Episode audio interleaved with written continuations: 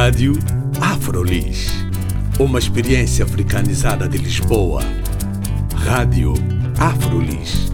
O audioblog onde podem saber mais sobre afrodescendentes a viver em Lisboa.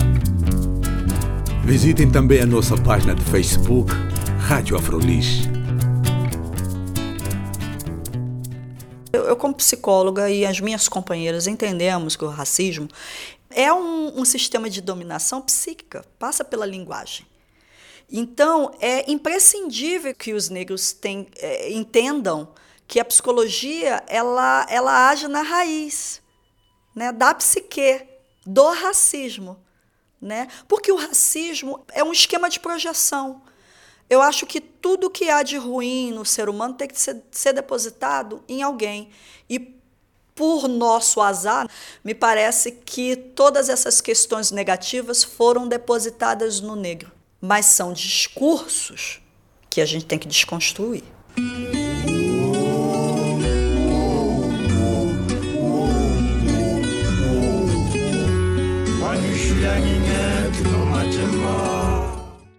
Olá, bem-vindos e bem-vindas à Rádio Afrolis. O meu nome é Carla Fernandes. Hoje tenho como convidada Xenia Carlson, psicóloga brasileira que está aqui em Portugal agora a fazer o seu doutoramento e eu tenho a honra de tê-la comigo. Ela tem um projeto que se chama Papo Preta. É, o Papo Preto ele surge é, a partir de uma demanda é, muito específica. Né? A demanda é, de uma intervenção terapêutica que dê conta das questões da mulher negra. Né? É, a minha parceira é a Claudina Damasceno, né? desenvolvemos esse projeto no Rio de Janeiro. É, nós, como psicólogas sociais, né? psicólogas clínicas e sociais, no exercício da psicologia social, em ONGs, em comunidades do Rio de Janeiro é, nós percebemos que a maioria das mulheres que ali é, consumiam né, o serviço eram mulheres negras. Né? Mas também a gente percebia que não tinha nenhum recorte racial na, na questão da intervenção. E também começamos a perceber que havia muita rotatividade, muitas faltas, e a gente começou a desconfiar se não era uma falta de aderência por parte dessas mulheres, né? Porque a gente sabe que a maioria dos psicólogos, psicólogo, é, a psicologia é uma área de conhecimento é, de domínio de pessoas brancas e burguesas. Essa é a verdade. Inclusive muitas é, das pessoas que prestam serviço às comunidades são a maioria são brancos. Né? Então a gente ficou com essa é, no Brasil a gente chama de pulga atrás da orelha. Será o que está acontecendo? E a gente percebia que é, as, as, nossas intervenções, né, é, é, a gente sentia que as, as clientes, pacientes ficavam mais à vontade. E a gente ficou pensando, pô, será que a representatividade é algo importante? Talvez sim. E começamos a investigar mais é, e começar a introduzir dentro das intervenções psicoterapêuticas é, questões raciais, algumas formas de enfrentamento contra o racismo e começamos a formular um material, né, fazer uma pesquisa profunda. A gente começou a perceber que realmente o que a gente tinha pensado fazia é, sentido. Começamos as palestras. Então, o que, que as pessoas traziam nas palestras? É, que o processo terapêutico tinha uma hora que não dava um bom andamento, e que quando se trazia a questão do racismo, é, ou os terapeutas não sabiam lidar ou desclassificavam aquilo como uma coisa que não era importante. Então a gente ouvia muitas frases repetitivas. Ah, mas no Brasil as pessoas são todas iguais. Ah, mas no Brasil o racismo não existe. Isso da parte de quem? De quem é que vinham essas frases? Da parte dos terapeutas né? Porque assim, por falta de conhecimento, não saber lidar com a situação, amenizava ou desclassificava. E aí a gente começou, eu e a Claudina começamos a investir e pensar numa nova forma de intervenção terapêutica que desse conta, né, de acolher esse tipo de demanda. Porque a psicologia tradicional, ela não dá recursos para isso. Tá? Ninguém aprende isso na universidade, não há uma pós-graduação para suprir esse tipo de necessidade e é uma coisa escandalosa, porque é, levando em consideração que mais de 55% da população do Brasil é negra e ninguém nunca ter pensado na saúde mental do negro, em sua completude, é muito sério. Mas isso também não tem a ver com a própria concepção do que é o negro, que não tem uma vida interior, por exemplo? Sim, sim, porque historicamente é, somos coisificados. Né? Tem, a gente acaba atendendo aí é, um estigma social, né? discursos que foram construídos a respeito de nós de que somos muito fortes e aguentamos tudo, que estamos acostumados a viver em péssimas condições de vida, que estamos acostumados a não receber nenhum tipo de cuidado e é como se não houvesse a necessidade. Da parte dos terapeutas, tu já falaste que eles descartavam essa questão do racismo e desconsideravam e minimizavam essa questão do racismo da parte da população que recebeu esse serviço, qual foi o acolhimento? Quando a gente decidiu mudar a nossa forma de intervenção, as pessoas começaram a chegar e começaram a sentir a diferença. Tá? Então, como a gente tem. A nossa metodologia é o seguinte: a gente faz a intervenção prática, mas a gente produz conhecimento a partir. Pode dar um exemplo? Por exemplo, uma paciente que chega né, no ambiente social, uma paciente jovem negra que chega para ser atendida numa ONG. Consegui passar, é, fazer o Enem, passei, consegui entrar. O Enem é o quê? Ah, é. O Enem é um tipo de prova que a gente faz no Brasil para poder acessar as universidades. A ONS chega essa paciente e fala: Olha, eu estou sofrendo muita retaliação na universidade, eu não me sinto pertencente daquele local, e traz as questões. E aí a intervenção terapêutica ela vai ser toda é, direcionada né, para o fortalecimento psíquico, trazer questões de enfrentamento do, racismo, é, saber como ela se estruturou, fazer um, uma releitura, né, um, uma desmistificação, porque essa jovem ela aprendeu que ela é inferior, né, que ela é burra, que ela não é capaz de produzir conhecimento, que ela é feia. Então o processo é todo de desconstrução, né? De todas essas narrativas que para ela ela toma aquilo como verdade. E quando a gente vai desconstruindo isso dentro de um processo terapêutico, é muito positivo, porque é a partir dos recursos que a gente tem, né, que o paciente tem, no caso, que eu, eu me, acabo me incluindo que eu também sou negra, né? Eu também tive que fazer tudo isso para estar aqui falando com vocês agora. Né? Então, ela vai tendo a oportunidade de fazer essa reconstrução e na reconstrução o fortalecimento, porque ali a gente vai aprendendo em que situação a gente tem que se posicionar, em que situação a gente dá um, passo atrás, em que situação a gente tem que se indignar e tem que gritar, porque é muito necessário a inteligência emocional. Então a gente traz muitas narrativas, é, transgeracionalidade, tudo dentro da nossa história. A gente faz uma releitura né, dos recursos que a psicologia tradicional nos dá e a gente vê que funciona. Se não for por aí, tem um impasse. Tem um impasse. Então, o que, que a gente faz? Pega esse caso, transforma isso num tema. É, o jovem negro na universidade, intelectualidade negra, e leva isso para as palestras e isso é discutido. Né? A gente traz conceitos da psicologia, né? fala dessas experiências e aí vira. No, no, é, é, como psicólogos, a gente tem esse cuidado. O, os, o, as, as, palestras é, é, são de uma hora, porque a gente provoca, porque a gente precisa ouvir, a gente quer ouvir, porque essa, esse é o nosso ofício.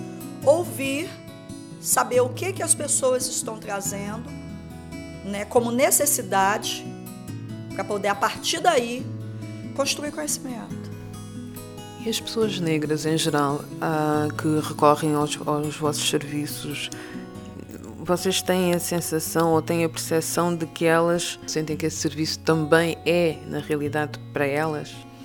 Outra problemática.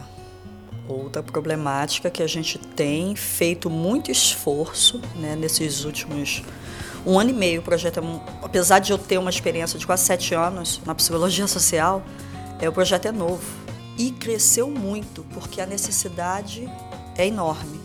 Mas essa questão da conscientização, nossa, foi uma barreira difícil. Porque tu também falaste logo no início, não é? Que, é? que é uma área para burgueses, Sim. para brancos, Sim. mesmo pessoas brancas Sim. mais pobres, às vezes pensam que esses serviços também não são para Exatamente. elas. E nós, com a dupla discriminação, pior ainda. Exatamente. Ambiente, ambiente clínico geralmente não é um ambiente para os negros habitarem. Por quê? O, o, o discurso que vem na frente é econômico. Negro não tem dinheiro para pagar a terapia. Esse é o discurso. Em 2016, os negros no Brasil consumiram um trilhão de reais. Então, assim, que falta de dinheiro é essa? Quando vão, vão em ambiente social. Só que a psicologia social é assistencialista. Né? O nosso trabalho não é assistencialista. Muito pelo contrário. A proposta é completamente contrária. Né? Não queremos assistir, porque nós sabemos que a população negra tem recursos suficientes para transcender.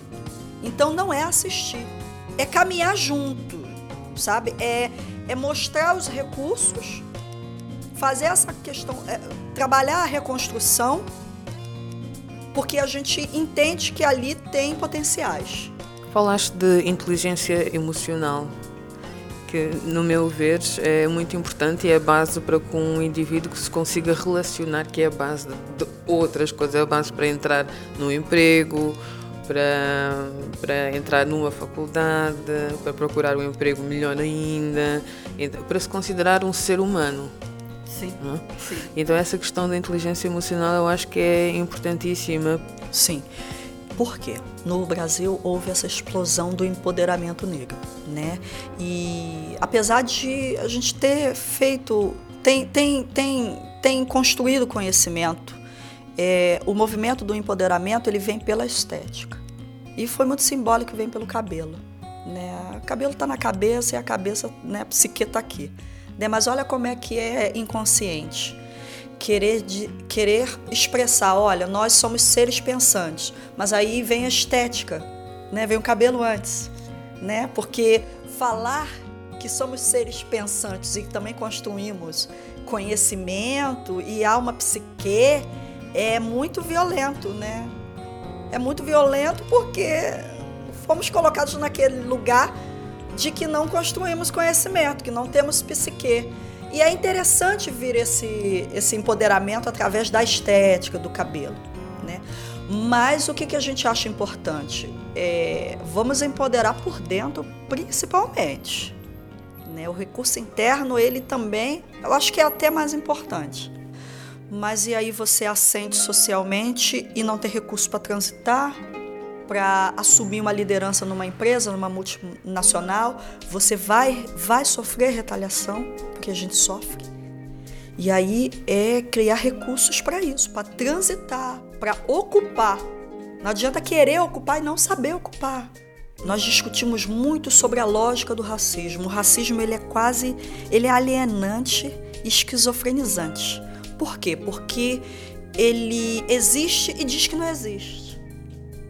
Né? Então, em psicologia tem um conceito chamado duplo vínculo, sabe? Ele nasce no, no estudo da esquizofrenia com famílias de, de pessoas que esquizofrênicas. Né? O que, que aparece nesse é, esse conceito? Ele foi formulado a partir dessa pesquisa que se notou um padrão de comunicação nessas famílias.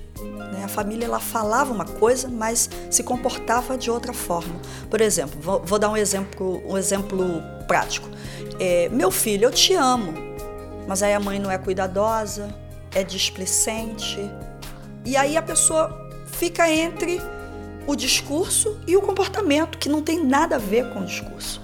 Eu, eu vejo muito o racismo como um duplo vínculo, porque a sociedade diz que não existe, mas ela se comporta dessa forma. De forma racista. De forma racista. Né? Ela diz: olha, não existe, não, é coisa da sua cabeça. É, isso não existe. Mas aí é, não te emprega, te coloca num, num lugar menor. Você vai, por exemplo, para uma entrevista de emprego. Olham o seu currículo que, e vê que você é extremamente qualificado. Você chega na entrevista, as pessoas percebem que você é negro e não te contratam.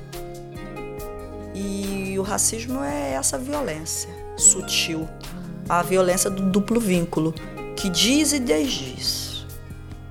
E como é que, como é que a psicologia lida com, esse, com essa questão? É no Brasil, por exemplo, é, o Conselho Federal de Psicologia ele fez até um dossiê é, o ano passado é, fazendo essa conscientização de que os, os profissionais de psicologia eles devem devem estar imbuídos, né, e utilizando a sua prática para diminuição né, do racismo no Brasil. É, eu acho uma ótima tentativa é, que o Conselho né, Federal de Psicologia venha intervir numa questão que é muito séria. Acho até que demorou muito, né? Pelo amor de Oxalá. demorou muito. Mas é um, um, uma. Né, foi importante, um marco. Um marco histórico. Né, ali dentro das prerrogativas né, de ética profissional. Mas ainda temos que ir além. Papo Preta né, chegou à conclusão que não é só isso. Um estudo profundo, a pesquisa, uma, inter, uma supervisão, uma intervisão né, focada em, nessa questão racial, nesse recorte racial, imprescindível, super necessário. E agora falando também mais da relação do terapeuta com o paciente. Hum, e também no início tu disseste uh, que as mulheres negras, vocês repararam que as mulheres negras se sentiam mais à vontade com as terapeutas negras. Isso é um sintoma de que nós conseguimos ter uma comunicação mais transparente, mais um, linear? Com certeza, volto à questão da representatividade. É, porque também os negros não estão habituados a frequentar essa, né, esse ambiente clínico? Porque lá não tem representante. É, o que eu posso falar sobre isso hoje é que é muito importante que o terapeuta é, tenha a responsabilidade, quando for atender uma pessoa negra, tem a responsabilidade de se dedicar a estudos e pesquisas sobre questões étnico-raciais, temáticas sobre negritude, enfrentamentos do racismo. Sem uma pesquisa profunda, eu acho complicado da conta. Eu só tive um psicólogo negro. A maioria dos meus terapeutas foram brancos. Funcionou, funcionou. Teve um impasse ali? Sim, eu, eu vivi. Eu sei como é que é, ainda mais sendo psicóloga. Então, o que eu posso esclarecer nesse momento a respeito disso é que eu acho fundamental o estudo e a pesquisa. Pensar numa psicologia crítica. Qual é a transformação uh, que essa abordagem vai trazer para as comunidades negras, a teu ver? A transformação, principalmente fazer a conscientização da população negra que é extremamente necessário que se haja uma reflexão sobre utilizar a psicologia como um, um instrumento poderoso de fortalecimento psíquico. Saber que é necessário para a gente transitar melhor numa sociedade que nem sempre nos acaricia, né? Muito pelo contrário temos vivências fortes, intensas, é, às vezes diárias. Né? É a luta no trabalho, é a luta na academia, é a luta, sabe? É cansativo, é exaustivo. E a gente tem que ter um lugar, um lugar apropriado, né? Que a gente possa nos fortalecer, fazer com que a população entenda que a gente tem que usar todos os recursos. Às vezes eles não entende que tem que usar o recurso. Os negros eles têm que reconhecer que tá ruim, ó, oh, não, tô precisando. Aqui eu tô precisando de um apoio, de um técnico. A gente vai, a gente adoecemos, vamos no médico. Gente adoece psiquicamente também. Vamos pro psicólogo.